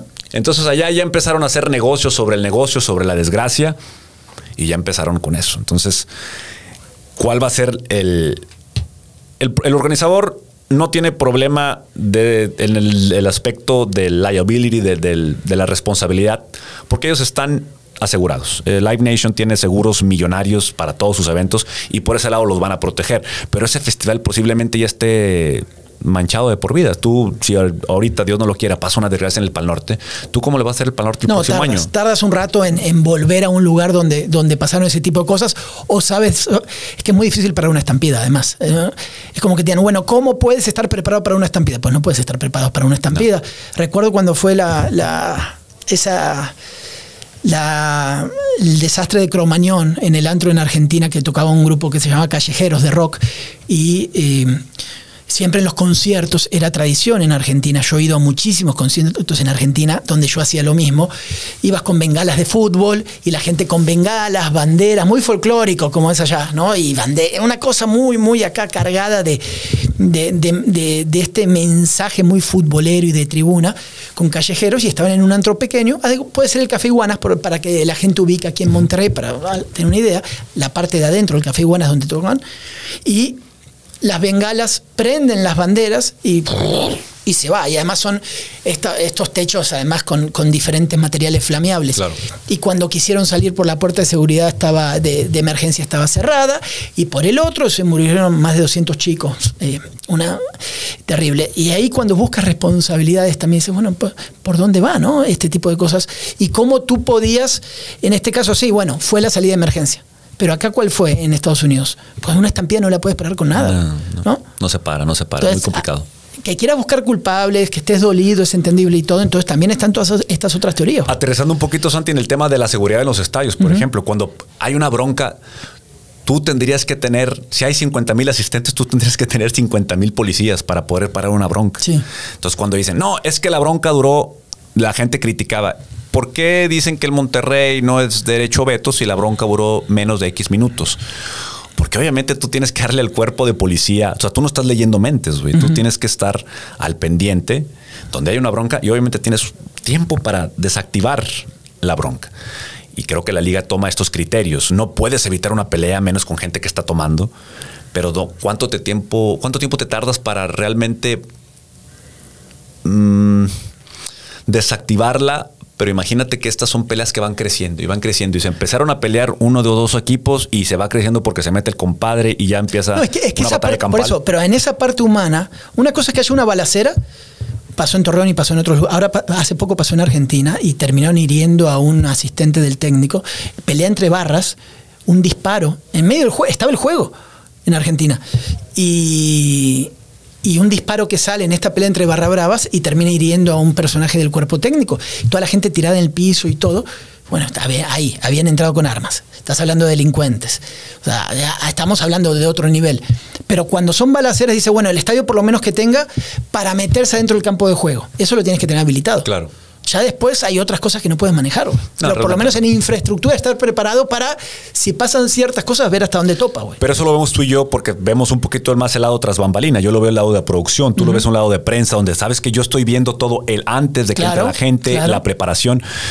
Pero te digo, no lo puedes evitar. O sea, no podemos, es, son, son, es gente. O sea, es gente. Me, me llama la atención que la crítica sea directamente contra el organizador, que tiene culpa, contra el artista, puede tener culpa, pero que no se toque el lado humano o inhumano de la gente en este evento. Por ejemplo, oye, había huercos y gente ahí que no tuvo ni siquiera empatía para decir, oye, se está desmayando. O sea, yo te digo, yo paso, yo veía una chinita ahora que anduve allá, no podía con la maleta, oye, pues aunque yo ya estuviera abrochado y la me desabrochaba, o sea, todos se le quedaban viendo, güey, y la chinita de 40 kilos, güey, queriendo subir una maleta. Es que es como si... Nadie se para para ayudarle, güey. Es como si siempre viéramos a la afición o al público de los, de los conciertos como animales. Como si, no, como si fuera, ¿sabes qué? Ese elemento del evento es irracional. No podemos controlarlo, no, no, no hablo por ellos. Es como si, eh, entonces, siempre mover sobre el que da el mensaje en el escenario, sobre el organizador, sobre el presidente del club, y después, bueno, la gente es así, ¿no? Ha sido, no, bueno, eh, ¿qué quieres que hagan? Entonces, siempre está libre de culpas. Nunca nos vamos a ir. Es más, nunca pasa. Afición, público, lo que tú quieras. Siempre se protege. Empieza una lavadera de manos por todos lados tratando de, de pues, echarle culpa a otro lado. Tiene, alguien tiene que pagar, alguien va a pagar y todos están lavándose las manos. Santi, yo quiero hacer un cambio de juego, Gasparini. Estamos ahí. Yo sé que tienes que irte ahorita porque si tienes eh, fútbol al día. Pero no pasa nada, vamos. Vamos, a eh, mirar, una hora ya. Estamos platicando, eh, mi carnal y yo estamos platicando por el tema de la producción de eventos y todo, sobre el, fenómeno Canelo, que fue una gran pelea ahora que tuvo. No sé si el, el tronco este realmente sí era un buen oponente o no. Pero, ¿cuál es la credibilidad de un boxeador? Que programa sus propias peleas contra la persona que él le convenza. O sea, ya él vende todo directamente, donde él va armando lo que le conviene. ¿Él? ¿Sí? prácticamente. O, la empresa. Pues, él, pues, es que él es la empresa. Es que él es la empresa al final. Él es la empresa al final. Por eso mismo, ahorita creo que el boxeo ya está más de la mano con la WWE, con la, con la lucha libre. Más que, más que antes. A mí me decepcionó mucho el boxeo cuando trataron de rescatarle sobre la fregada la carrera de Manny Pacquiao, donde se veía que, eh, este vato perdió, güey. No, después del knockout ya no. Le metieron una madriz a este vato, no, y desde antes. había perdido una pelea que le metió una friega, pero le dieron la, victoria a Pacquiao. Y era cuidarlo y cuidarlo y cuidarlo. Algo que no me gusta, creo que por eso el deporte de chingazos que a mí me gusta son las artes marciales mixtas. O sea, y acá está el Bellator y está el UFC y hay varias exponentes. Pero acá se ve más el tema donde sí hay un David que le puede pegar al Goliat genuino, donde sí hay ese... ese sí, te descuelga un madrazo y te lo noquea. Exacto, ese factor. La, gran pelea de Ronda Rousey contra Holly Holm. Ronda Rousey era un fenómeno, la, la, que le ponían enfrente se la sonaba, empezó después ya a crecer su persona, hacer con películas, Sports Illustrated, con su traje de baño y todo lo que tú quieras. Sin ser eso su mole, realmente no creo que... ¿Viste el documental de Ronda no? No lo he visto. Está en Netflix yo te lo recomiendo mucho. Yo cambié mucho, así como hablamos ahora de ideas, de, percepción. De percepción, viendo su documental, no me acuerdo cómo se llama, pero ahí pongan su nombre y lo van a encontrar en Netflix, está bueno. Como la chava, todo lo que luchó, todo lo que vivió en el carro y cosas que le pasaron, como que ahí le tomé un poco más de cariño después de que la veía muy, muy esto, muy lo que tú dices, ¿no? La, la morra llegaba como dueña del business hasta, hasta que se le acabó ahí. Es que era campeona olímpica, o sea, es una campeona olímpica que luego se hace eh, UFC y sigue creciendo y sigue creciendo pero le tocó una Holly Holm que Ronda Rousey en ese entonces dijo, quiero ganarle a Holly Holm en, boxeando, cuando esto no era su mole. Y pues Holly Holm era karateca boxeadora. Entonces la agarra en una patada y ahí quedó la carrera, te manchan el récord y adiós. Pero esas oportunidades reales son las que andamos buscando. En el boxeo parece. ¿Tú crees que no ha habido oportunidad de que alguno de estos tipos le diera un buen golpe al canelo? Bueno, y este chico Andy Ruiz, el mexicano, el gordo, o sea, el gordo fue, ganó el título y después se te desbarrancó, ¿no? También porque llegó al título que no se imaginaban. Ahí tienes un ejemplo. Los garbanzos de libra. Está bien, pero ganó y después, bueno, ¿cómo lo recuperamos? Porque ahí estaba como el negocio, porque el mexicano siempre da mucha lana. Yo estoy de acuerdo contigo, yo para mí las peleas las veo como para pasar rato con mis amigos en una carne asada o en un restaurante o en la familia y nada más. Pero es la culpa también de, a ver, está este chico, que es el Canelo, genera peleas y no hay más productos vendibles. ¿Cómo, cómo, cómo comparas tú vuelvo al, tema, ¿cómo comparas tú un Canelo y a un Chávez, por ejemplo, en cuestión de carreras, en cuestión, obviamente en, título se lo va a llevar el Canelo, en dinero se lo va a llevar el Canelo por todo. En todo lo que tú quieras, este Canelo sabemos que estuvo brincando de Azteca a Televisa, depende de ver quién, le, quién le funcionaba más. Y hoy se ha creado un fenómeno. O sea, mis respetos para él si alguien se ha sabido vender como boxeador o como figura pública, es el Canelo. Pero si tomamos, acá no tendría que, que ponerme a anotar así los nombres con tiempo si tomamos el top 10 de boxeadores mientras Chávez fue campeón y el top 10 de boxeadores mientras el Canelo ha sido campeón y te vas a quedar con unos nombres donde Chávez, de los Camachos, Durán o quien sea, está en una época dorada ¿no? del boxeo en muchas cuestiones, sobre todo en el peso, estos que manejan, que no son pesados, que trae otras características, eh, la capacidad que tenía Chávez en un mundo mucho más competitivo y con esto no podemos ir a cualquier deporte. Es como que ahora diga, ¿sabes qué?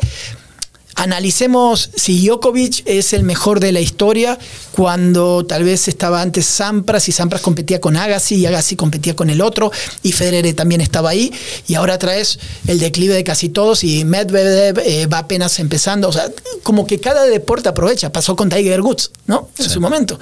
Y Tiger no competía o sí o Podemos ir uno por uno. Pero Tiger Woods sí la trae bien robada desde morro, ¿no? Ese estaba ganando Masters. Eh, ah, era una máquina. Es que todos son máquinas, todos son muy buenos en lo suyo, pero ¿cuál es el contexto que los termina por exponenciar, ¿no? De, de, los competidores que tiene agarrada. Realmente no es tu culpa, yo soy muy bueno en lo mío, pues dale, hermano. ¿no? Yo lo que veo es que, por ejemplo, en el Canelo y Chávez, comparando esas dos leyendas, y hablo de Chávez no porque sea, creo, bueno, yo creo que es el máximo exponente, pero fue lo que a mí me tocó ver creciendo con mi papá.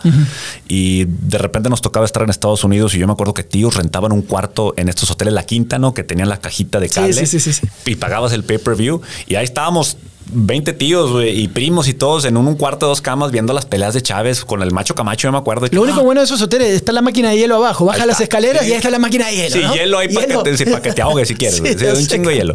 Este, y ahora no lo veo, o sea, yo ahorita veo más el- el- la moda del canelo y ponle jiji, jaja, pero va a otro público. Claro. El, el romántico del boxeo no le compra tanto esto al canelo. La nueva generación, que es la que te está dejando dinero, sí. Entonces el canelo tienes que darle ese mérito que se ha sabido vender como un boxeador, como una figura, como lo que sea. Discutía con alguien de, tú que estás en el mundo de la música también, con algún amigo, o, o no sé si yo discutía o ya escuchaba y ya sientes que tú ya participaste en la discusión y ya no me acuerdo ni madres, porque ya, viste cómo somos.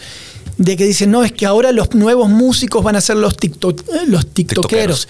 Ya se arruinó la industria. Entonces empecé, no, yo no, yo solamente vi el debate, ya me acordé. Una charla de tweet, uno y otro y otro y otro y otro. Y alguien ponía algo que a mí también se me hace correcto, es, finalmente el TikTok es lo de hoy como antes el de la tele se metió, ¿no? O el que cantaba, tele, el que hacía telenovelas se metió a la música y siempre ha sido así. El tema es cuál es el medio que está en auge en el momento y de, y de ahí vas a tomar el talento. Claro. O sea, no ha cambiado la mecánica. Para nada. ¿no? De absorber talentos. ¿Dónde están los más masivos? ¿Dónde están los que más venden? Agárralos. Ponte a cantar, cabrón. En medida que estos, estos eh, medios de exposición se volvieron rentables, hablando de regalías, por ejemplo, está platicando con Luis de las regalías que genera Adrián, oye, le va muy bien. Eh, yo creo que ahí se vuelve una nueva plataforma, no sé qué tan sustentable. Ahorita tú te ponte a... Digo, yo me dedico a esto y esto, y Ron, y Ron, Ah, sí. y Ron, que la troquita, no sé. Sí, sí, es una pendejada, discúlpeme, o sea, es una pendejada, se hace viral porque pues, obviamente está chistoso, lo que tú quieras, pero canciones chistosas, así, hay 10 mil, 20 mil ahorita. Pero pregunta dónde están esos vatos, güey. Esos vatos ya no vuelven a. y pero eso no es nuevo, Santi. Antes pasaba con grupos, te digo, los picadientes de Caborca, vamos a bailar. Por eso Ah, siempre ha habido. Y se Depende acabó. O cambiando. sea, se acabó. Esos vatos no vuelven a jalar. Los alegres de la sierra y de rodillas te pido. Oye, parece que, oye, esta es la nueva generación, nueva onda musical que va a cubrir todo. Se les acabó el sencillo. Los vatos están muriendo de hambre. Los primos de Durango, esos vatos grabaron duranguense, y luego grabaron cumbias, y luego, pues se van adaptando a la música, pues, tratando de pegar en lo que sea, porque están desesperados por agarrar ese pequeño puchecito que agarraron, pero no son proyectos sustentables. Claro. Para nada, para nada. Entonces, el TikTok te puede dar esa ventana al mundo. ¿Qué tan fácil es mantenerte? Porque el TikTok te puede dar el primer chingazo en el lo primer que te digo es cómo la industria, como la música, va a tomar el talento, decir, ¿a, qué personaje está consumiendo mucho la gente? Dámelo ese. Claro. Para pa- ya tener por lo menos arranco de una fanbase. Por lo menos tengo estas cinco personas que lo ven a esta persona que van a comprar o van a pagar su, el disco. Ya, ya no se compra el disco, pero van a, no sé, pagar la descarga o lo Claro. que sea, güey, ¿no? Pero antes pero pasaba igual. O sea, me imagino que Soda Stereo, no sé qué, empezaron algún antro y tenían su fanbase a lo mejor ahí local de 2.000, 3.000, 4.000, 5.000 personas. Y la disquera dijo, oye, estos suenan bien, ya tienen hasta un audience ahí muy pegado. Este puede jalar es exactamente lo mismo, solamente en plataformas, en mac- macro plataformas mucho más grandes definitivamente, pero no sé si sea para un proyecto sustentable. Y eso ha sido parte también de lo que le ha hecho mucho daño a la industria, el producto desechable. Claro. El producto desechable, eh, una familia que se dedica también a la música, esto hizo, era su, era su forma de trabajar, productos desechables. ¿Por qué? Porque se dieron cuenta que entre más poder le das tú a un artista, o sea, tú puedes agarrarte un vato aquí que está tocando la guitarrita. Sí, y hoy claro, te va- se te vuelve muy difícil de hoy manejar. Sí, hoy te va, hoy te va a grabar lo que tú quieras y si le dices, tócame parado pa- eh, de, de manos y con las patas, el vato te lo va a tocar, güey. Pero en cuanto vaya recibiendo dinerito y en cuanto vaya oye, ¿cuánto estamos cobrando por venir? ¿Y cuánto me está tocando a mí?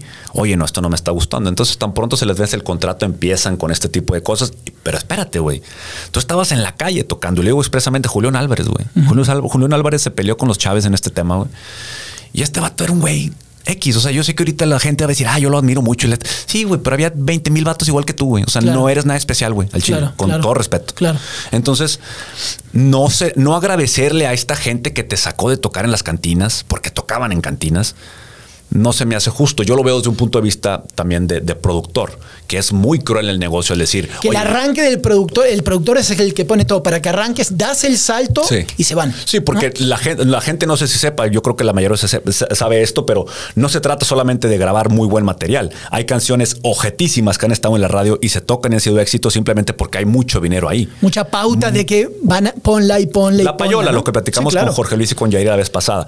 Paya, payola, payola, payola. Y se posicionan y ya. ¿Qué pasa? Se acaba el contrato y se acabó. Entonces, eso es lo que ya empiezan a ver estas las productoras. Oye, no me conviene a mí estar agarrando al tipo de la calle, tocando, que puede tener más talento que el güey que está en el TikTok. En el TikTok hay mucho talento, definitivamente.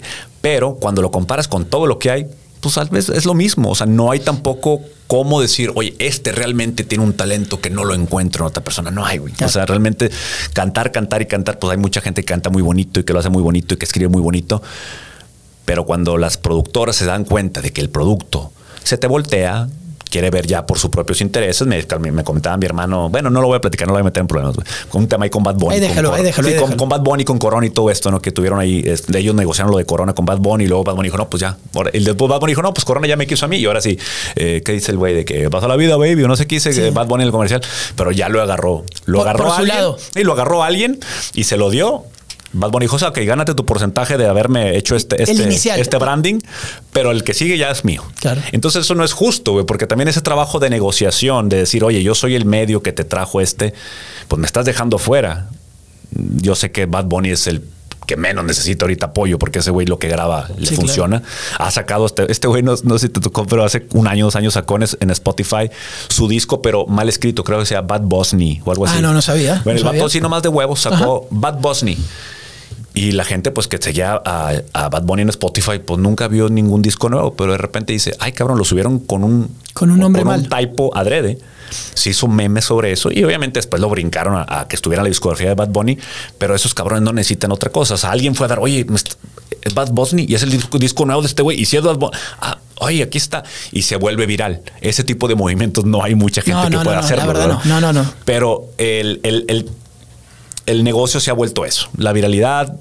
Lo mismo que estamos buscando los comediantes, lo mismo que buscamos, lo que platicamos de fútbol, que platicas de política, todos buscamos ese tema diferente. Tú no te vas a poner a platicar de lo que leíste en la mañana. No, no, le tienes que buscar el ángulo para, que la gente, ¿por qué te voy a escuchar a ti? Exactamente. Si toda la mañana venimos hablando de temas muy, muy similares. Exactamente. ¿Tenía ganas de hablar? Sí, fíjate. Muy bien. ¿Te acuerdas que lo platicamos, lo platicamos eh, cuando. Pensé que eh, viene del avión, viene a cruzar dos continentes. Dije, va a venir cansado, acá vamos a empujar acá el carrito, tranquilos. Y yo nada más me, acomodé el micrófono, dale, carnal, échale, échale. Y más y música, échale, güey. Oye, con los, los, ojitos de mapache, güey, tengo ese problema yo, Yo nunca podría estar este, en un programa matutino, güey. los ojos. ¿Le metiste peliculitas en el, en el avión o no? No, no, realmente no. Fíjate que vi, vi una. Dije, voy a escoger una ¿Cómo estaba actualizada? La lista. Eso es un pedo. Para mí, los aviones que tienen que venir actualizada, güey. Si no. Sí, sí, sí, había una que otra película ahí media nueva. ¿Qué, ¿Qué, avión era? Eh, era. de aquí para allá volé Air France.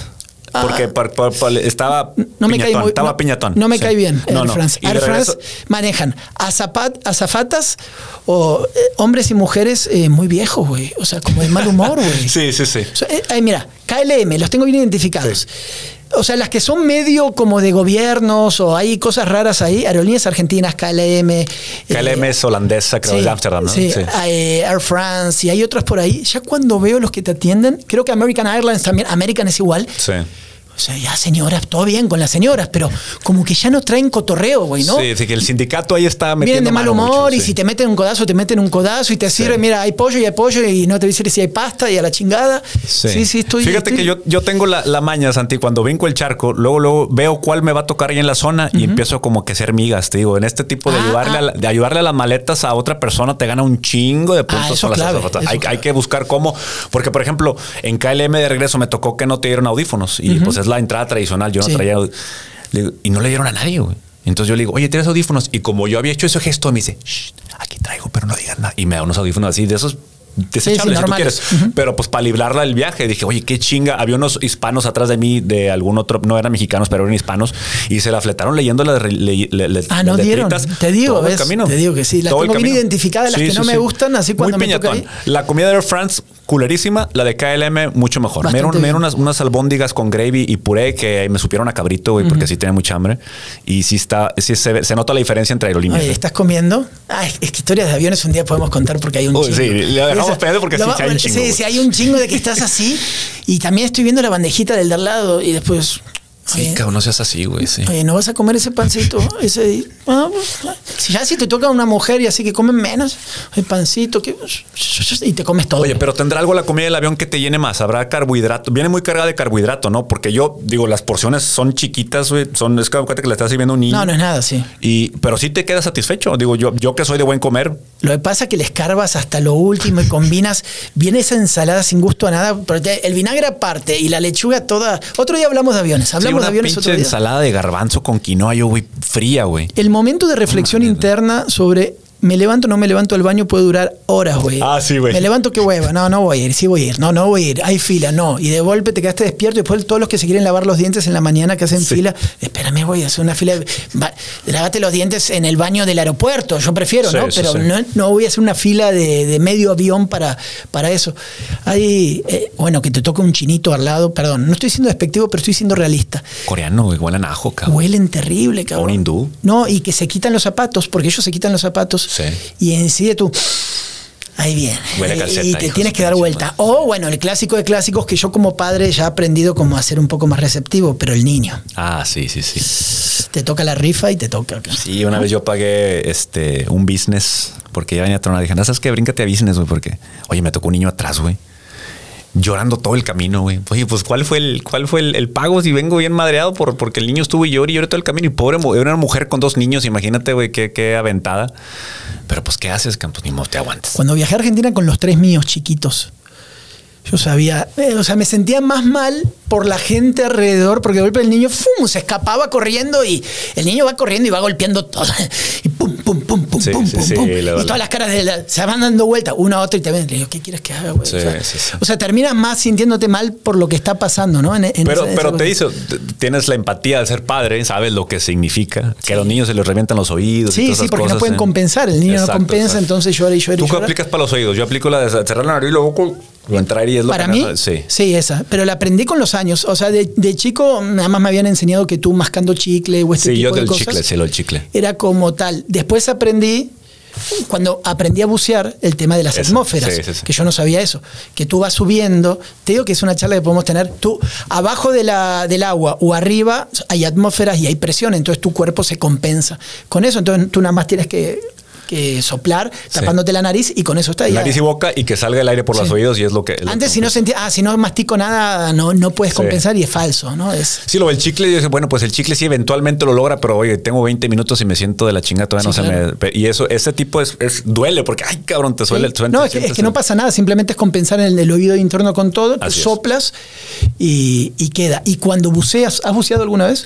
Me aventé un curso, me, aventé un curso en Darwin porque estaba el gran arrecife de coral. Me un cursito Crash malamente. Para, para, ir a la, sí, porque no, tenía, no tenía la PAD y no tenía la, la certificación. Open Water Diver. Sí, sí, sí. No tienen la PAD y la otra hay dos. Sí. Este, y me lo explicaron así. Íbamos en, y, y, un camarada y yo. Y íbamos en el barquito con madre, íbamos así, ya, ya preparados y todo. Y luego de repente me dice, ah, por cierto, y me decía como un cabrón, un papel de esta. Si ves algún tipo de estos peces, güey, pues no te les acerques, güey, no interactúes, güey. Hay como 100 peces ahí, güey.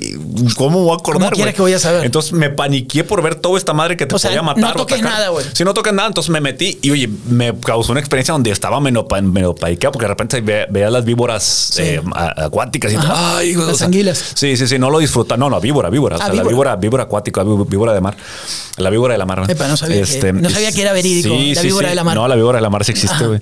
Este, no son tus papás. Nada más en sultanes. Eh, sí, exacto. Nada más en sultanes con las señoras que se caen en las bodas. Este, y sí, eh, tuve una experiencia entre el, tema de la respiración, donde estaba yo nervioso de que sí me saliera el tema de soltar el aire y las burbujas, que no le ganes a tu burbuja. ¿Te acuerdas que, la, que si le vas ganando a la burbuja, te, van, te van a estallar los pulmones? Yo, ay, güey. O sea, y güey, me aventé un cursito que era de dos días en tres horas. Entonces estaba medio asustado. La verdad, fue una experiencia que qué bueno que la hice, pero la tomé medio culiado. Está muy chingón bucear. Yo lo recomiendo. Yo también empecé a hacer un curso porque dije, ah, voy a ir a bucear. En Argentina lo hice, aprendí en una alberca, con todo lo que se necesite y bien, nada más que la típica. Bueno, ¿y dónde va a ser tu primer buceo de, de bautizo? En Brasil, aguas transparentes, en Cancún, acá, los arrecifes del Mar Rojo, o lo que hace la mayoría, porque no tenemos dinero, vas a Montevideo, Uruguay, hay una laguna. Total, vas a la laguna negra, es como, o sea, mi, bautizo de buceo fue como en la presa de la boca. Que no encuentras ni una persona ahí abajo. Una ¿no? bolsa de pan y la madre. Entonces, llegamos, no se veía nada, hermano. Me dice, bueno, y acá además se les da el upgrade tanto porque acá vamos a aprender brújula, es verdad. Ah, Y ciertas cosas. Ahí. O sea, aprendí a bucear en agua negra, güey. Negra totalmente. Así después cuando vine a México disfruté. Pero las primeras cosas que te enseñan y te paniqueas es que t- tú estás abajo del agua, bastante abajo, y te quitan la. ¿Cómo le dicen ustedes? La Los máscara, la los los- gogles, la escafandra, lo que sea. Y entonces te enseñan cómo ponértelas y que se quede sin agua adentro. Sí. Esa es, Sí. tienes que girarla y hacer sí, un par de cosas, pero abajo. Entonces está, está, está, está bueno. Sí te asustas, sí te paniqueas Sí al te pan- principio. yo sí me paniqué al principio. y por- un chingo, güey. ¿no? Te- gastas el tanque en cinco minutos. Sí, güey. Si alguna vez están buceando, nunca olviden este podcast cuando eh, la presencia de que tienes un tiburón atrás, güey, está latente todo el tiempo, güey. O sea, Ah, no vean películas de tiburones y ese pedo, güey, antes de bucear, güey, porque te lo juro que yo también sentía eso, güey. Sentía que, o sea, estaba buceando así de repente sentía, el camarada venía como a tres cuartos atrás de mí, güey. Pero yo volteaba, güey, y dije, bueno, pues si viene un tiburón, pues se lo van a chingar primero a él, no hay pedo. O sea, era esa, esa, es, tenés ese pánico de estar en un elemento que no es el tuyo. Dices tú, aquí pasa algo y ¿qué hago, güey? O No, sea, no, es que pues todo aquí- te cambia, güey. sí, todo, sí, todo- sí. todo te cambia, cómo cabrón. moverte, qué hacer. Sí, sí, sí, tienes un rato como para agarrar la onda, ¿no? Así En ese es. tipo. Otro día, entonces vamos a agregar charlas de aviones, tenemos buceo, es que muchas cosas que nunca podemos hablar. No nos da el tiempo. No, hermano. pero ya Mira, habrá. Una hora y veinte. Una hora y veinte. Así es las cosas. ¿eh? Vamos. Así es. Nos vamos, nos vamos. Estás ocupado tú. Este, gracias por, Sí. por hacer un espacio en tu agenda para grabar la secta. Gracias a la gente que se esperó. Venimos un día tarde, pero buena plática. Se Buena la plática. Otro día nos metemos más con otras recomendaciones y cosas. Síguenos en Twitter, eh, sobre todo donde a veces somos un poco más sueltos para meter películas, cosas y, y momentos que estamos, depende la hora, 3 de la mañana. Joel se acuesta como a las 5 de la mañana, por lo es. que veo, más o menos. Él trae un momento nocturno. Yo me encargo de la oficina temprano en la mañana. doble y- turno. Y, y él maneja eh, el otro horario. Por ¿te cierto, parece? el jet lag, señores, si van a viajar a Europa, Bien. ahora que van a Qatar, tres días antes empiezan a dormirse, metal, empiezan a meter una horita, una hora y media antes, empiezan a mover su horario. Y el jet lag se las va a interpelar. Yo ando como Ay. fresquísimo, en serio, güey. Allá, llegando allá acá, porque traía el horario de acá. O sea, incluso un día gente- más la- vas a estar sin dormir hoy a las 6 de la mañana, vas a traer un desmadre hoy. Te- y quiero ver tus tweets hoy a las 5 de la mañana. No, no, es que realmente no, no, no, no me pesa. O sea, estaba viendo el partido de Monterrey contra el América y me dice, eh, güey, duérmete ya, güey, ya son como las cuatro ya, pero yo estaba, andaba como si nada. O sea, andaba muy fresco, cabrón. Andaba muy fresco. Me siento bien, me siento Listo. Nos vamos, señores. Muchas gracias. Capítulo 9. Bienvenido a México, brother. Saludos a todos. Gracias por escuchar.